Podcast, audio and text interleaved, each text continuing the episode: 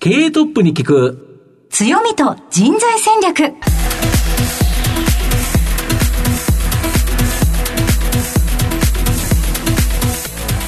毎度相場の福の神こと藤本信之です。アシスタントの飯村美希です。経営トップに聞く強みと人材戦略。この番組は相場の福の神こと財産ネット企業調査部長の藤本信之さんが注目企業の経営トップや人材戦略を担うキーパーソンをゲストにお迎えしてお送りします。企業を作るのはそこで働く人ですよね。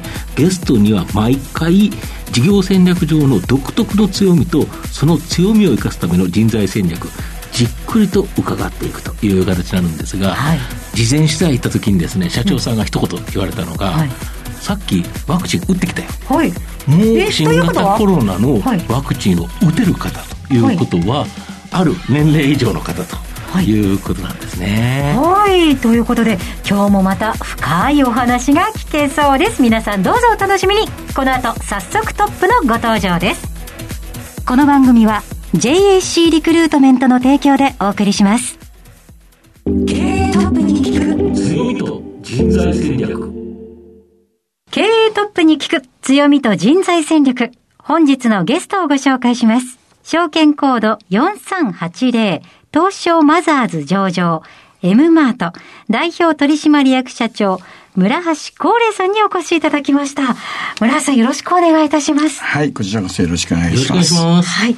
えー、では、えー、早速にはなるんですが、村橋さん、えー、M マートの事業内容のご紹介をお願いいたします。はい。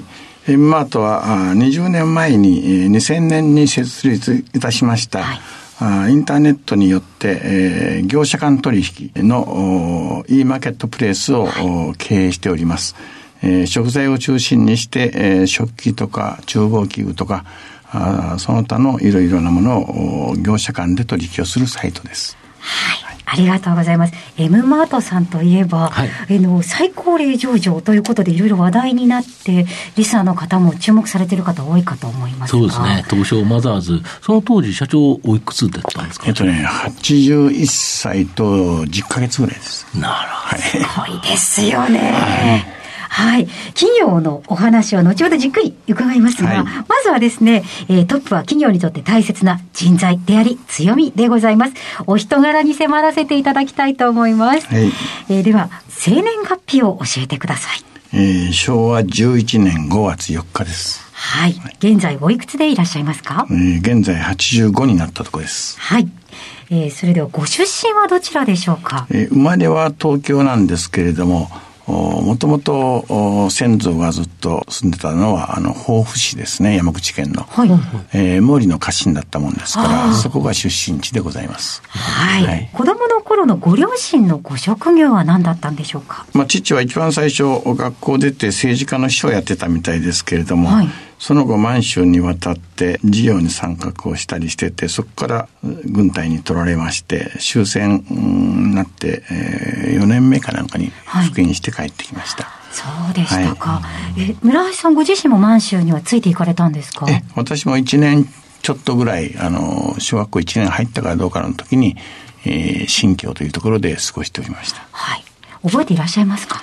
えー、楽しかったことと、はい、帰る時が大変だったことと、この二つしか覚えてないですね。そうですよね。はい、実は私もあの祖父があの引き上げが大変だったっていうふうに伺って、ねはい、そのあたりとかって小さい頃だったので、あの、記憶的には覚えてるか微妙かなと思ったんですけど、うん、そのあたりの記憶って覚えてますええあの、ボーイが3人ほど、あの、いたんですけれども、はい、日本が負けるっていう話が出始めた途端に、えー、ボーイが1人逃げた、逃げていき、はいはい、2人逃げていき、えー、最後に無性に忠誠心の扱ったボーイまでもが、私このままいたら帰って皆さんにご迷惑かかるから私もここで辞めさせていただきますってことで、3人とも辞めてしまって、えー、母親はとにかく父親がこっちに帰ってくるだろうと福音で、えー、そういう錯覚であの待ってたんですけど、それも難しいっていうことで、で、軍の方からはもう負けるから早く帰れっていう話が来たらしくて、で、慌てて帰ったんですが、その時にはもうまともな状態じゃなくてって、、本当木の幹のまま命からがらプーさんに着いたっていう感じですね。そうでしたはい。そしたらプーさんが今度は人で溢れてまして、はいはい、もうホテルなんて泊まるなんてそんな贅沢は到底考えられないで、うん、路上にまで人が溢れてるんですね。うん、というのは幹部連絡船にその乗れないんですね。はいで、出るって言ったやつが結婚になったり、うん、えー、この前の幹部連絡船が敵の潜水艦に撃沈されたとか、もういろんな噂が流れてて、もう恐怖心で皆、はい、もうとにかく、もうそれでも乗りたい、日本に帰りたいっていう一心ですよね。はいだから下関に上陸した時には本当にあの子供心にほっとしましたですね。そうですよね。ちょうどそれが今でいう小学校1、2年生ぐらいですよね。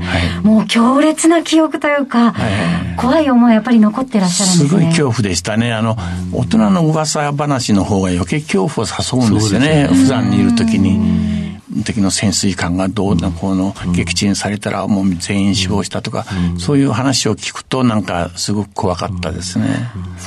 はい、その後、えー、日本に戻られて、戻られたのは、えー、生活はどちらだったんですか？えっ、と、その時にね、あの、母親が二度目の母親でして、はい、あの、その二度目の母親の出身地が、あの、岩見銀山っていう、うん、あの、今度、世界遺産に登録された、うん、あの島根県の岩見地方なんですけど、はい、その岩見銀山が、あの、二度目の袋の出身地で、そこへ引き上げまして、うん、えー、そこで、中学3年までそこで過ごしました。はい。その後ご進学は高校もそちらですか？はい、高校1年、その、そこの太田市っていうとこがあって、そこに高校があったので、えー、そこに行ったんですが、はい、ところが半年ほどしたら、うん、あの、親父がおかしくなっちゃって、とにかく学校を続けられなくなって、夏休みが終わって9月ぐらいに学校退学して、えー、親のとこへ帰って、まあ、働かされて、えー、という形になりましてね。その後はじゃあもうずっと働かれていたんですか？それともまた学校には通われたんでしょうか？親父の会勤めてる会社が、あの、東京に事務所がありまして、はい、えこんな、あの、子供を辞めさすのはもったいないからって社長が、あの、お前東京事務所に、えー、転勤させるから夜学に行けってことで、で東京に転勤させられまして、で、夜学に行ったんですが、もう、あの、なんか、そうなってくるともう学校でつまらない勉強してるよりか、働いて金稼いだ方がいいっていうふう、実社会見たもんですから、少しでも。そっちの焦りの方が大きくて、うん、そしたらそうこうしてるうちに、まあいろんな話があって、店を任すから来てくれなんて言われて、で、そこへ行って1年ほどやって、繁盛店にして、その後はもう自分でやるしかないと思って、二十歳の時に自立して、二十歳からずっと経営を務める。経営者やってます。そうですか。はい、ちなみに最初は、えー、何のお店だったんでしょうか？最初はね、あの、飲食店といっても本当、カウンターだけで5人ほど座ったら満員というね、はい、そういう店からスタートしました。あの、北九州市で。はい。そこが二十歳の時二十歳の時ですね。そこからずっと飲食店を経営されていた。はい。はい、ということですね。うん、いや、すごい。そこからじゃあまた、うん、え現在の M マートについてですね、はい、えー、後ほどじっくり伺いたいと思います。はい、村橋さんの人とり皆さんにはどのように伝わりましたでしょうか？この後は組織の強みと人材戦略に迫ります。経営トップに聞く。強みと人材戦略。本日のゲストは、証券コード4380東証マザーズ上場 M マート代表取締役社長村橋光礼さんにお越しいただいています。ここからは会社についてお伺いしていきます。飲食店を経営されてたのに、はい、M マート、はい、ネット通販の会社じゃないですか。はい全然違いますよね。どういうきっかけでこの会社作られたんですか？え、あの、飲食店をやってまして、もう何十年も経って、うん、あの、もうベテランですよね、うん、それでもやっぱり仕入れがなかなか難しくなったんですね。はい、あの、というのはやっぱり日本の流通ってもう複雑ですから、うん、で思うようなものが仕入れできない。ない。はい。で、いろいろ考えて、もう私みたいなベテランでさえ仕入れに困ってるんだから、若い人たちはもう間違いなく困ってると。じゃあ、みんながこう安心して、うん、えー、自分の欲しいものを仕入れられるにはどうしたらいいかって考えたときに、うん、インターネットの世界のことを本で読んで知ってましたんで、うん、これからはもうネットでその卸をやるしかないなと。いう、まあ、結論に至りまして、今ぐらいしてたらそういう結論出さなかったかもしれませんけど、えー、その時はもう簡単にネットだったらこれからうまくやっていけるみたいな感じで、えー、それが1999年の12月ですね、それを決心したのが。で、翌年の2月25日にはもう会社を設立して、スタートしたっていう感じですね。なるほど。はい、え、社長その時おいくつだったんですか？えっ、ー、と、64かな。はあ、そこから。はい。ただ、そこから急成長されて、はい、まあ、上場まで持ってきたということで、はい、まあ、この番組のですね、タイトルは、強みと人材戦略ということなんですけど、はい、御社はこの業務用卸サイト、エンマート、はい、これで厨房機器とか食材とか、さまざ、まなものを、まあ、B2B で販売されてるという形なんですけど、どうやってお金っていうか、その収益化、マネタイズしてるんでしょうか？あの、結局、あの、商売っていうのは正直が全てだと思うんですね。うんはいあの、その時私が始めた頃にもうすでにね、一部上場企業の子会社が10社ぐらい同じことをやってたんですね。はい、ところがみんなあの値段を隠して値段を見せないわけですよ。はい、そしてお金払って会員になったら値段を見せてやると。それ以上の会費を払ってその上のクラスの会員になったらもっと安い値段見せてやるみたいなね、ことをみんなやってたんですね。でも私だけはもう最初から値段をさらけ出して値段だけじゃなくしても売り手の住所から電話番号からメールアドレス、担当者の名前で全部出して、えー、やったんですね。そしたら、あいつはバカだから、うん、自分とこは草刈り場になるのも知らないであんなことやってるっていう。そうです直接連絡できちゃいますもんね。そうなんです。そでその値段でそこで売ってることが分かれば、はい、そうなんです。うん、だからそれでやって、えー、ところが、あの、そういうオープンはしたものの、技術がないですから、うん、アナログと今日一緒になったようなもので、はい、入り用の方は電話かファックスをしてくださいみたいなね。なるほど。ネット上に値段とあれは載ってるけど、えー、買い物かごは作れないんですよ、まだ技術がなくて。うんうん、最後はで、注文は電話。最後は注文は電話。注文は電話かファックスでってみたいな。なるほど、なるほど。そしたら3ヶ月経ったらね、その肉屋の社長が飛び込んできてから、社長大変なんでこれを困ってるから、何があったんだっつったら、もう日本全国からファックスが殺到して、うちのような小さな肉屋では対応しきれません。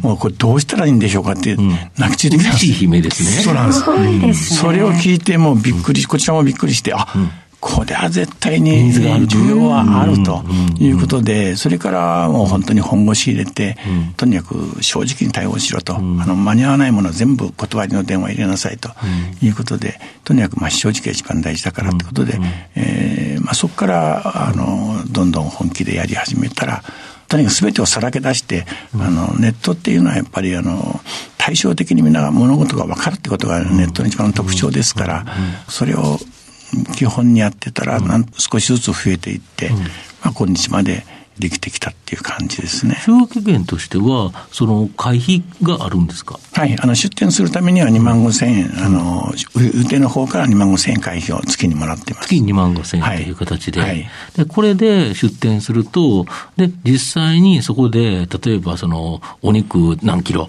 例えば50万円売れましたと、すると、いくらぐらい払うんですか？例えば50万円の取引があると。うちは今は1%。1%? はい、1%そうすると50万だと5000円か。そうですね。その1%の5000円が入ると。はい、ただ、すごい安いのと、はい、それもあれですよね、一番最初は御社経由で行ったとしても、うん、その場所とそういういい品質のものをくれると、うん、売ってくれるということが分かったら、うん、直接連絡しちゃったら、そうなんです。それは OK なんですよね。OK というより推奨してるんです。あ、推奨してる。はいなんで、だって仲介の人はそこで取るんじゃないですか？そうです。その1%があるから、次そしたら100万円注文しても、はい、あの、直接注文しちゃえば、本社には入らないと。はい。あ、それを推奨してるんですか？推奨してます。なぜかって私が買い手出身ですから、うん、あの、買い手ってのはね、やっぱり100万ほど仕入れしたらね、うん、例えばパーティーが100人、200人のパーティーを抱えてたらね、うん本当にその商品がその時間に来るかどうかものすごい不安なんですよ。すよね、買い物かごだけじゃ安心できません。だから電話をして、うん、えー、何時に届く、何時に届か届けます、うん、お願いしますねっていうことで安心できるわけですよね。だから直接取引をしないと、話をしないと安心できないわけですよ。なるほど。それが分かってるから、どうぞ直接話をしてくださいと。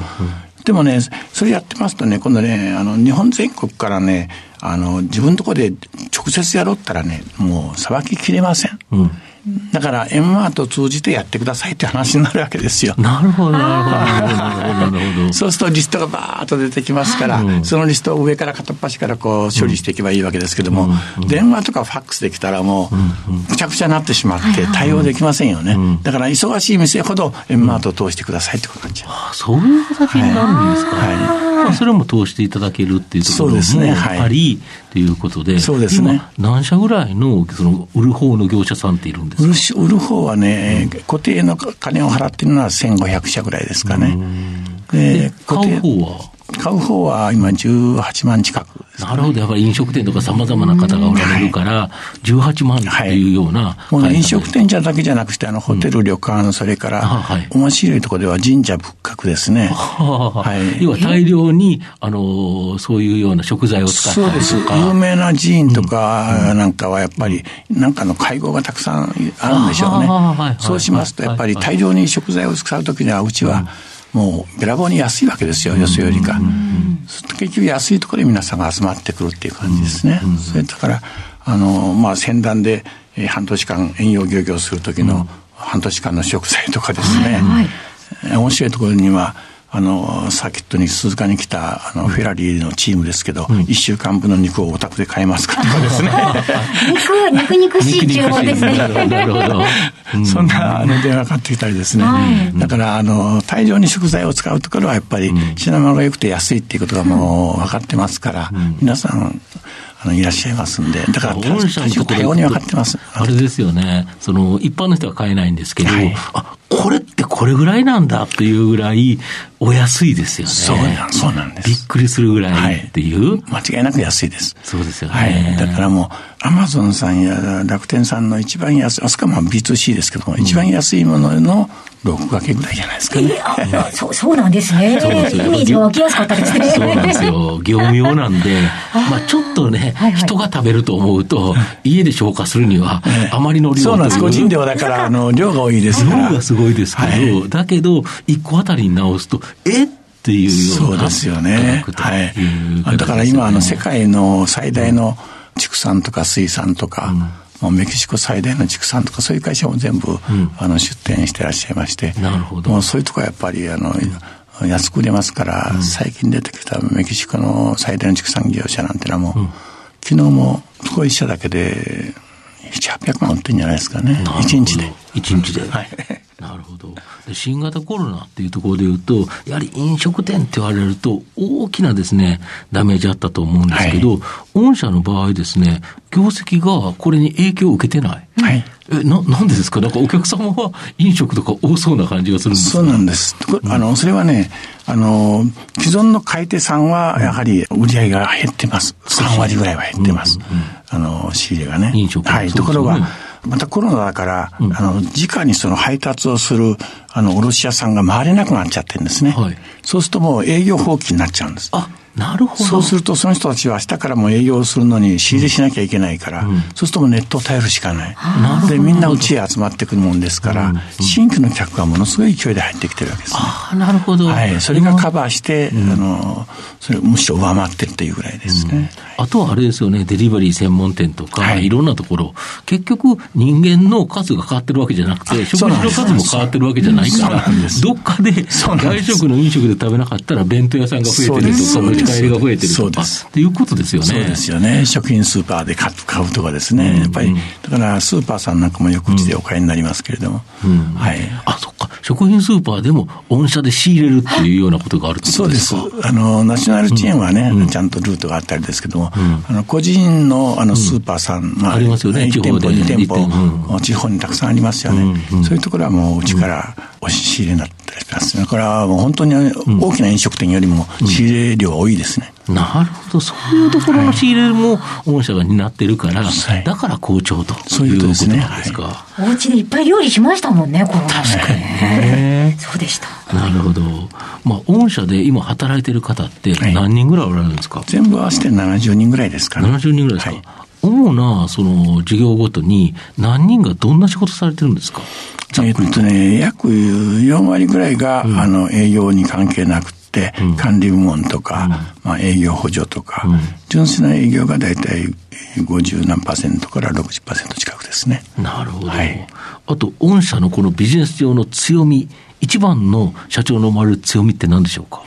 インターネットからうちだけじゃなくてインターネット全般に言えることですけども、資本がいらないってことですね。はいはい、だから、あの、投資する必要ないから、人材にだけ投資すりゃいいわけですよね。投資対象ってのは人材しかないわけですよ。まあ人だ。はい。そういう意味では。店があるわけじゃないですか、ね、あ、そうなんです。だから、あの、物件に投資するわけでもないし、何でもありませんので、そういう意味では非常にまあ、あの、資本効率がいいって言いますかね。そういう形ですね。なるほど。その強みを発揮するためには、やっぱり人材っていうのが重要だと思うんですけど、はい、御社の人材って、どのように採用されてるんですか？えー、いろんな新卒と、うん、まあ、新卒は最近上場してから取り始め、やっと取れるようになったんですけども、うん、それまでは中途採用がほとんどですけれども、うん、あの、社員教育を徹底してますので、今、あの、家電量販店なんかでも一番売ってる好調な店っていうのは、社内教育の徹底した店なんですよね。うんうん、あの野島さんとかですね。うん、だからやっぱりあのニトリもそうですし、やっぱり社内教育の徹底したところは非常に強みを発揮しているって言いますかね。はい、社内教育でその徹底されてる中で一番その注力してるっていうか、どういうような社内教育されてるんですか？そうですね。やはり謙虚、素直、感謝っていうのがうちのあの社訓ですけれども、やはりみんなそれぞれ社会である程度経験してきた人ばっかりですから、うん、もう経験に固まって、うん、経験を生かして御社で頑張りますって言いますけども、うん、経験なんてない方がいいわけですよ。なるほど。はい。というのはやっぱり。謙虚というのが必要というはい。経験がなくして、その会社、1000社あれば1000社皆内容が違うわけですよね。お客さんも違う、単価も違う、あらゆるもの違うわけですよ。やり方も違う。だからその会社のことを早く覚えなきゃいけないけど、経験を生かしてというほど過去にしがみついてるわけですよね。なるほど、なるほど。そうすると新しいことを覚えない。はい。はい。ですから、新しいことを覚えさせようと思ったら、この辺もあの、ある本読んでたら、あの、人の話を聞いて理解できるのは4%だと。うんうん、96%は自分の既成概念でもう固まってると、うん、そうですね、どうしても。はい。だから、いくら人に話してもなかなか理解してもらえないと。まあ、それが基本にありますんで、だから、もう繰り返しやはり、あの、教育することが大事ですし、もう耳にタコができてもまだ教育をする感じですね。なるほど。そうすると、御社だと、どういうような人材が来てほしい？こういう人材だったら。そうですね。これからも、まあ、抽象的になりますけども、デジタル社会にこれからどんどんますますなっていきますから、うん、デジタルマーケティング、デジタル社会を理解できる人じゃないと、うん、なかなか、あの、企業幹部には難しいと思うんですよね。まあ、そうですよね。はい、まあ、御社自体が、この EC マーケットプレイスの企業なのに、はい、あの、このデジタルトランスフォーメーション、はい、DX であったり、ネットであるところの理解力がちょっと低いと、ちょっと厳しいですよね。そうなんです。だから昭和の時代はいい成績上げた過去の会社で、うん、人でもやっぱりそのデジタルとは全く違いますので、感覚も。ね、はい。その辺がちょっと難しくて、その辺の教育が大変だ。なるほど、はい、えもし私が、うん、あの40歳ぐらいのビジネスパーソンだったとして、はい、御社に入りたいって思ったらどんなようなスキルやまた考えがあったら入社することができるでしょうか？一番大事なのは素直さです。素直さ、今、今言いましたように、はい、会社によって全部違いますので、古い会社のイメージじゃなくて、うちに入社してもらったら、うちの会社のルールに従って、うん、その方針に従って、素直にそれを実行すれば、結果出るわけですよね。うんところが、素直にそれやらないで、過去を引きずって、過去俺の経験はこうだからでやってたら、結果に結びつかないんですよね。だから、やはり人間一番大事なのは素直さじゃない。あの、松下幸之助は同じこと言ってますよね。素直さが一番だって。はい。また、あの、入社して社長とこうやってゆっくり面談をしてもらえるような機会っていうのはあるんでしょうか？え、あの、私、あの、教育は、あの、私と、あの、営業本部長と二人が教育を担当してますので、うん、あの、とにかくこれ一番、うん大きな仕事ですので、うん、新人でもみんな接してます。ああ、そうですか、はい、あの、こうやってお話しいただけると、あの、素直さが育ちそうだなっていうふうに私は ずっと聞きながら思っていたんです。はい、はい、ありがとうございます。ちなみに社長、あの、M マートの M ってどこから来てるんですか？確かに。ね、私ね、昔から飲食店たくさんやりましたけども、うん、例えば飲食店買いますよね。はい。前の店の名前そのままあ名前あんまりこだわらないんですね、はいはい、名前変えちゃったら看板変えなきゃいけないから損だから、そのまま名前でやるとかですね。はい、昔あのマッチなんかありますからマッチをそのまま使えるとかですね、はい、あのだから名前にあんまりこだわらない。まあ M は諸橋の M でもいいし、マーケットの M でもいいしという簡単なあ感覚で、うん、えー、また、あの、上場まで持っていけるなんてその当時は思いもしませんからね。うんとにかく簡単にも、まあ、とっていう、その場で簡単に決めたっていうことで。思いついちゃったと。思いついちゃった ということで。はい、意外にそんなもんなんですよね。はい。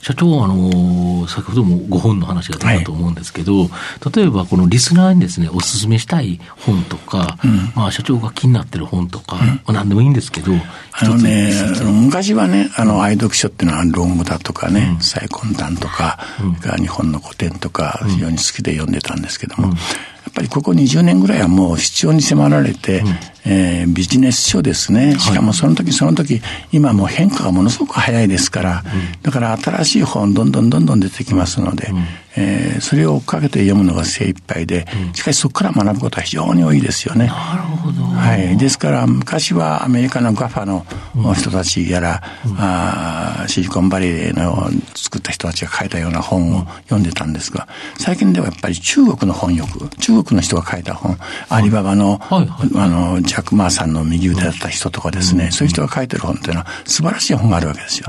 そういうのを読んだりですね、時代に従って読む本が変わってきて、しかし、まあ、15年ぐらいかな、まあ、ずっと読み続けてるのは、あの、ハーバードビジネスレビューですか。ああ、やっぱこれが古典じゃないですけど。そうですね。ああの、オリジナルの論文が出てますんでね。うんうんうん、だから2番煎じ、3番煎じありませんので、うん、まあ、非常にまあ、あの、本質的なことを論じてますので、うん、非常に勉強になるっていうか、本質的なものになると言いますかね。これだけはもう欠かさずに見てます。はい。あの、M マートの成り立ちも、うん、えー、本でこれからネットの時代と、なったところが転換になるわけですもんね。はい、いや、流行を追いかけるの大切だなというふうに思いました。はい、勉強になりました。ありがとうございます。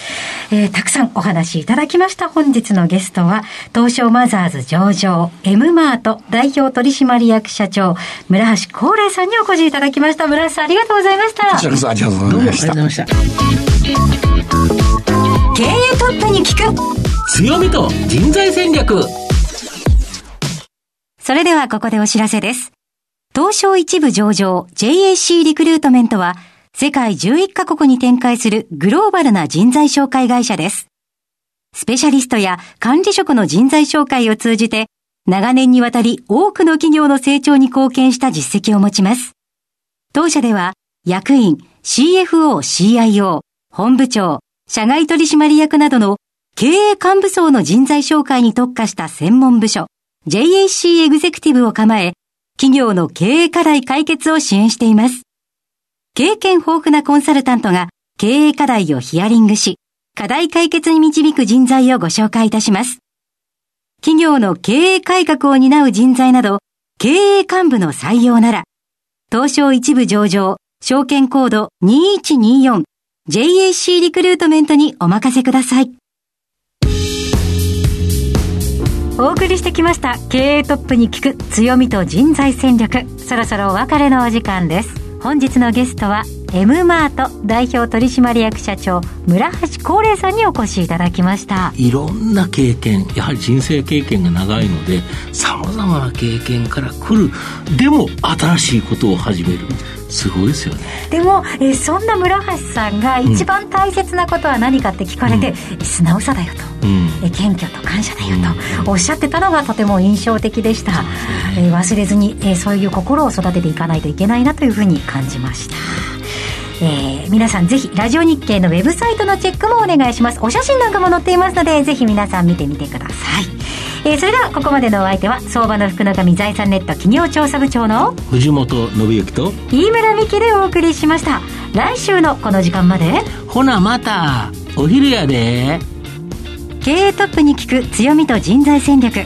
この番組は JAC リクルートメントの提供でお送りしました。